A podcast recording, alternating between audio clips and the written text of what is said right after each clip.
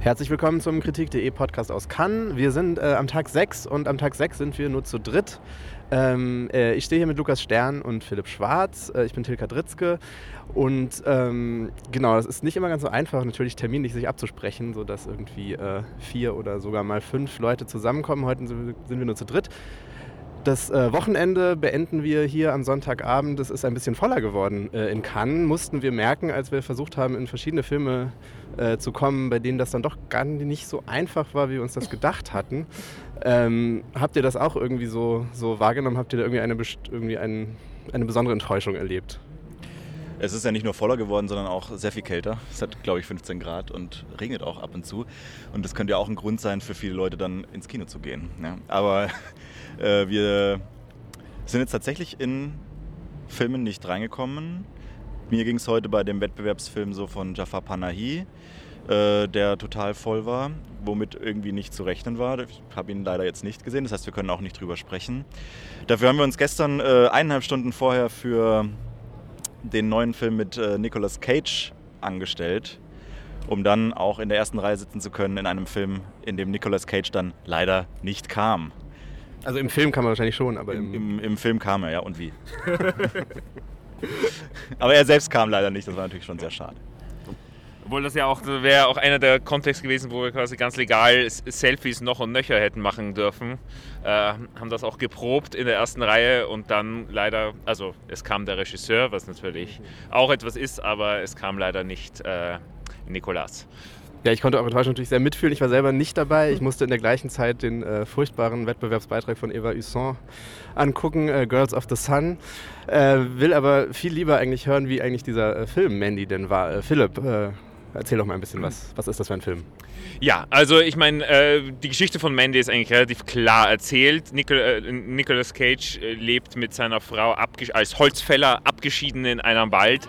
Ähm, es kommt zu einer Home Invasion, es kommt zu einer Gewaltakt und Nicolas Cage begibt sich daraufhin auf einen Rachefeldzug und äh, stationenmäßig äh, sucht er seine Peiniger auf äh, und tut das wahlweise mit einer Armbrust, mit einer Axt oder einer Kettensäge und quasi mit dieser Drastik ist auch so das ästhetische Programm des Films so ein bisschen beschrieben. Also es ist ein hochstilisierter Film, der sich in dieser klaren Form des Rachedramas einfach so vollends hingibt und halt jede, jede Wendung und Element ins äh, quasi auf zwölf hochputscht mit äh, äh, also das, das, Bild wird in wilde Farben eingetaucht. Das ist ein völlig natürlich ein unnaturalistischer Stil. Ähm, es ist durchsetzt mit äh, Science-Fiction und Fantasy-Elementen. Äh, plötzlich der Nachthimmel ist plötzlich von galaktischen Nebeln durchzogen. Ähm, ständig ist es ein, ein, ein ähm, ja, ein Dröhnen, ein Gitarrendröhnen im Soundtrack, das jede ohnehin schon dramatische Wendung nochmal äh, hochputscht. Ähm, also ein Film, der quasi der permanent sich selbst verstärkt in einer quasi eskalierenden äh, Spirale. Ja, so könnte man das, also die Grunddynamik des Films ähm, beschreiben. Ähm, ja, du hast sehr oft äh, den Namen Nicolas Cage verwendet. Äh, den Schauspielernamen äh, Lukas, ist das irgendwie auch so ein Film, wo Cage einfach Cage äh, ist? Ja, Cage ist ja immer Cage. Ähm ich meine, also für mich hat das schon tatsächlich sehr gut funktioniert, wie, wie er da eingesetzt wurde. Auch äh, nicht nur als dieses irgendwie ja, ikonische Gesicht so, sondern auch als, als irgendwie Körper, der irgendwie mit diesem Nicolas Cage-Körper, den man so kennt, weiß ich nicht, aus den 80er, 90er Jahren oder so, einfach auch nicht mehr viel zu tun hat. Es gibt eine ganz großartige Szene, wo Nicolas Cage in, innerhalb von zwei Minuten sämtliche Phasen der Trauer bis in die, in die Rachewut durchlebt im Badezimmer. Da sieht man ihn dann in, in Unterhose mit einer Flasche Wodka sich das wahlweise in den Mund kippen oder auf irgendwelche Wunden. Und äh, man sieht ihn da grunzen und auf, sich auf die Toilette setzen. Und äh, das fand ich schon erstmal eine tolle Szene. Also das war schon so eine Szene, die mich äh, dann, der kommt so nach einer Dreiviertelstunde oder nach einer halben Stunde oder so, ähm, die mich dann bereit gemacht hat für diesen Film. Und dann dachte ich so, alles klar, okay, ich, ich mache da jetzt mal mit. Ja, das Interessante an der Szene ist auch, sie fällt auch so ein bisschen raus, weil quasi, also das, diese, diese, dieser permanente gestalterische Exzess, der sonst so aktiv ist, ist da fast ein bisschen heruntergefahren und quasi Cage ist auch so ein Erwachungsmoment, weil bis dahin ist, er hat auch kaum Dialog, er steht eigentlich hauptsächlich rum und das ist so diese, äh, und das ist eine lange, lange Einstellung, wo quasi wirklich nur die, dieser Schauspieler und der Schauspielerkörper ähm, eben langsam so zum Leben erwacht und, und sich so ein bisschen des Films auch ein Stück weit äh, äh, bemächtigt. Ähm, also diese Szene tatsächlich war für mich so das, das auch so das Highlight äh, des Films.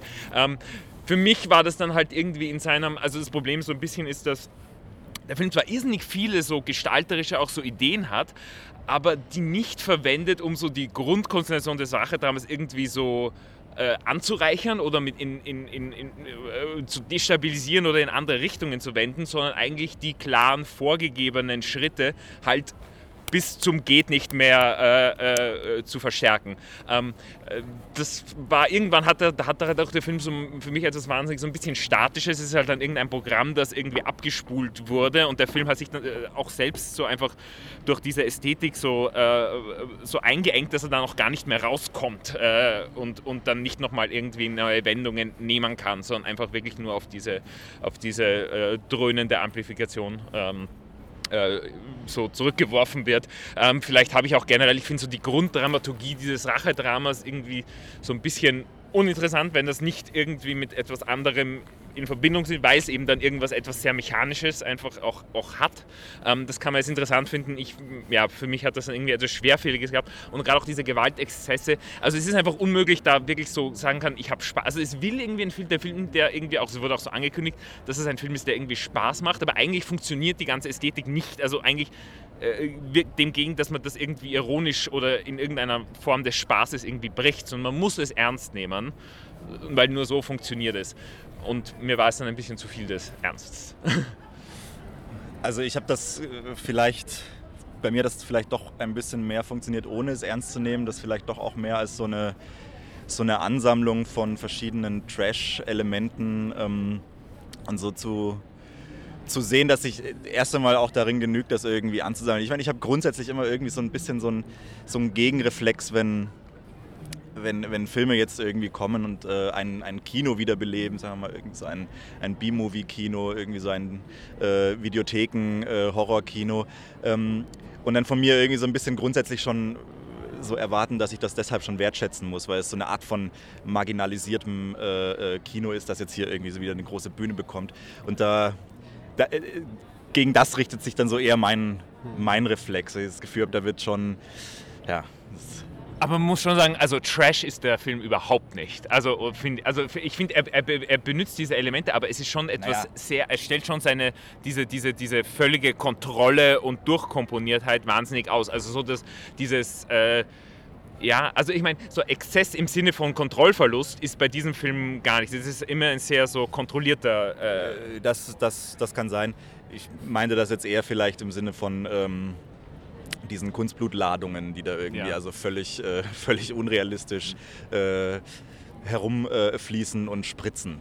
Ja. Und auch die, diese, diese wahnsinnige äh, pubertäre Emphase auf, die, auf diese ganzen Waffen, mit denen er da durch die Gegend rennt und so. Also solche Elemente hatte ich jetzt eher im, im ja. Kopf.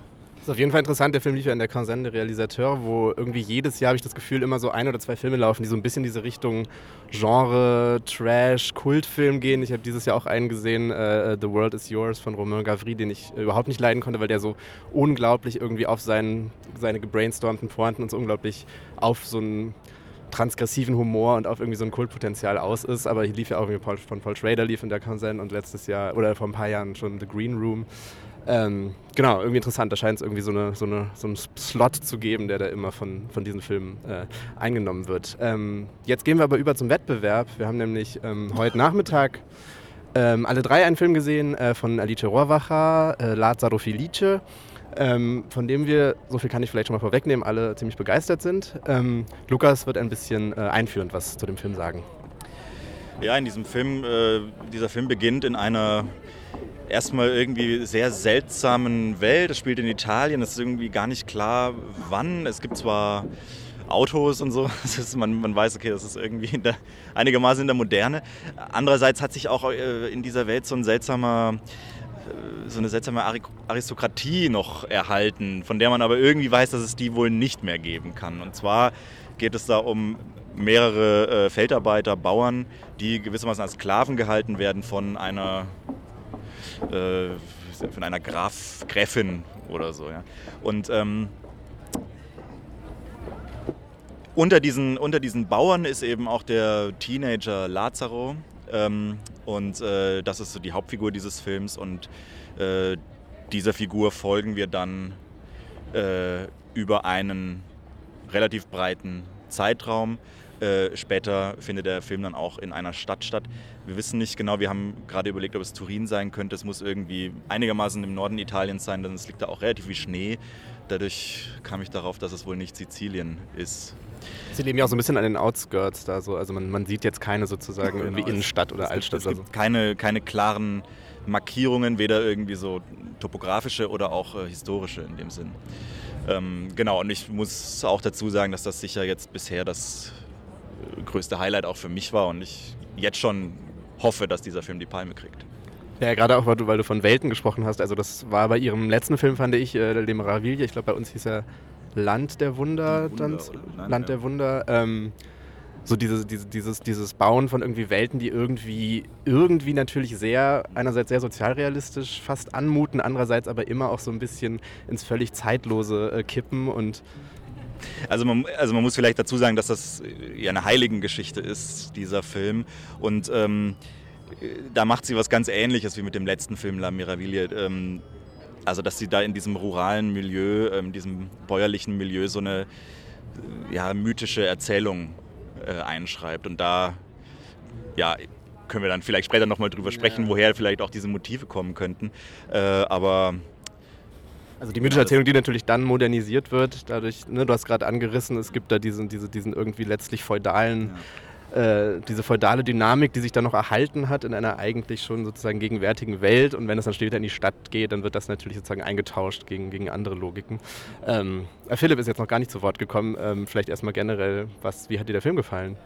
Ja, also ich fand den Film also auch ganz fantastisch. Also auf jeden Fall auch für mich das, das, das Highlight. Ähm, also es gab so relativ wenige Filme noch in Cannes äh, dieses Jahr, also wo ich äh, spontan auch diesen Moment hatte, wo der Film, also so dieser Eskalationsmoment meiner Euphorie, wo ich gemerkt habe, ah, das ist ein Film, der irgendwie was ganz Tolles macht, was auch eben, wie, wie er mit diesen, äh, sei jetzt mal, wenn man so will, wie, oder das kann man sich ein bisschen aussuchen, wo man da, da den Schwerpunkt setzt, ob es jetzt religiös, märchenhaft oder mythisch, äh, äh, wie er mit diesen Motiven umgeht, die quasi eben nicht nur, äh, sag ich jetzt mal so, Andeutungen und äh, im Hintergrund Motive, sondern das ist schon etwas, was auch sehr in das, in die, ins Gewebe des Geschehens äh, einwirkt. Ähm, und wie, wie der Film das gemacht hat, äh, fand, ich, fand ich ganz toll. Ähm, ich, find auch, ich fand auch diese Figur, also Lukas hat schon gesagt, ist ja so eine, so eine Heiligengeschichte. Also dieser Lazarus wird so auch so ein bisschen so als Heiliger gezeigt äh, oder bezeichnet äh, er. Ähm, ich fand diese, ja, ich fand diese Figur irgendwie sehr spannend, weil ähm, ich habe ich hab kurz habe ich irgendwie so ein bisschen die Sorge oder so Angst gehabt, dass das so eine klassische Dulder-Figur ist, also eine Figur, die dafür gefeiert wird, dass sie sich irgendwie alles gefallen lässt und alles mit sich machen lässt. Das ist irgendwie, da gibt es ja schon auch, ähm, keine Ahnung, äh, ich denke da immer so an La Strada, wo das irgendwie so als Zeichen des reinsten Wesens ist, dass man irgendwie ich bin da, das ist ein bisschen polemisch, aber äh, äh, quasi, dass man, dass man irgendwie einfach nur alles über sich ergehen lässt. Das, das, ist, das ist aber Lazarus dann irgendwie doch nicht. Das ist, ist irgendwie jemand, der einfach in, in diese Welt irgendwie nicht reinpasst, obwohl er sich doch irgendwie in ihr zu Hause fühlt. Das ist ein sehr, ein sehr oder äh, er fühlt sich nicht fremd und ist, passt eben dadurch irgendwie nicht rein. So. Er, hat eine, er hat nur eine Oma, keine Eltern. Genau. Ähm, ähm, und das, äh, das, das, das äh, ist irgendwie so wie so eine Art Testfall, der, der, der, der diesen unterschiedlichen Gesellschaftsformen irgendwie so hingeworfen wird. Ähm, und das fand ich eine sehr ja, so spannende Konstellation. Ähm, aber sicher ein Film, mit dem ich auch noch nicht völlig gedanklich auch fertig bin. Ja, ich, also vor allem ähm, man sagt ja oft so ein Film irgendwie verwebt unterschiedliche Ebenen miteinander. Wir haben irgendwie ne, über Heldengeschichten, über Modernisierung, über irgendwie äh, einen ländlichen Mikrokosmos geredet. Aber mich fasziniert dann vor allem, so wie, die, wie in diesem Film, diese Ebenen nicht einfach sozusagen abgewechselt oder irgendwie ineinander verwoben, sondern wirklich einfach sozusagen alle immer irgendwie sind und wirklich nur durch diese großartige Kamera auch ähm, ineinander irgendwie äh, fließen. Ja, ich die, die, das ist eine, diese Virtuosität von Alice Rohrwacher, dass sie da das zustande bringt, da so einen Ton ja. äh, durchzuhalten, auch wenn das sozusagen von der, vom, vom Land in die Stadt wechselt. Äh, dass dieser Wechsel, der findet zwar statt, aber trotzdem sozusagen ist da immer noch irgendwie die gleiche, gleiche Tonalität am Werk. Und das finde ich irgendwie ja, total total erstaunlich und also ja, also ich habe großen Respekt davor, dass, dass, äh, dass man das so kann. Also wie, wie eine Sängerin im Grunde dreht die diesen Film. Es gibt auch ein großartiges Außen noch dazu. Es gibt immer einen Wolf, der irgendwie so am, am Rande des Films irgendwie immer zu hören ist dann noch mal zu sehen ist. Es gibt immer einen Halbmond, der auch irgendwie tagsüber oft irgendwie noch über, über diese Welt, also das heißt irgendwie auch noch mal so eine, so eine andere Motivik ist. Ich meine, die, es, gibt da, es gibt da Szenen, von denen man irgendwie sagen könnte, okay, die, wenn, wenn man die jetzt so im Drehbuch lesen würde oder wenn man, wenn man von denen hört, dann denkt man sich, okay, das ist ja ganz furchtbar, ja. Aber wie sie, also wie diese Szenen da dann doch funktionieren, beispielsweise einmal wird äh, Cloud Lazaro gewissermaßen die Musik aus der Kirche, schaut einmal hoch zur Orgel, dann wird, dann wird er aus der Kirche rausgeschmissen mit seiner äh, ganzen Be Begleiterschaft und nimmt einfach die Musik mit und die äh, klingt dann so auf, als so Himmelsmusik über ihm und er weiß überhaupt gar nicht, was. Er hört sie eigentlich gar nicht, aber er hat sie einfach mitgenommen und das ist ein unglaublich toller Moment in diesem Film. Ja, weil es auch, also äh, man kann das sicher auch, und, aber ich habe das dann auch so, so auch als wenn man es religiös ist, also wie so eine göttliche Strafe. Also die Kirche hat, hat die mhm. Schutzsuchenden äh, abgewiesen und dann darf sie auch keine Musik mehr haben. Und dann, also es ist halt schon ein, und es ist ein Moment, der, ja, der, der nicht irgendwie so groß drauf beharrt, aber der im, im Ablauf des Films äh, ja, einfach wahnsinnig gut funktioniert. Es ist eine, ähm, und da gibt es eben ganz viele Momente, die, wo genauso diese, diese richtige Balance, äh, die den Film irgendwie dann auch öffnen, so ins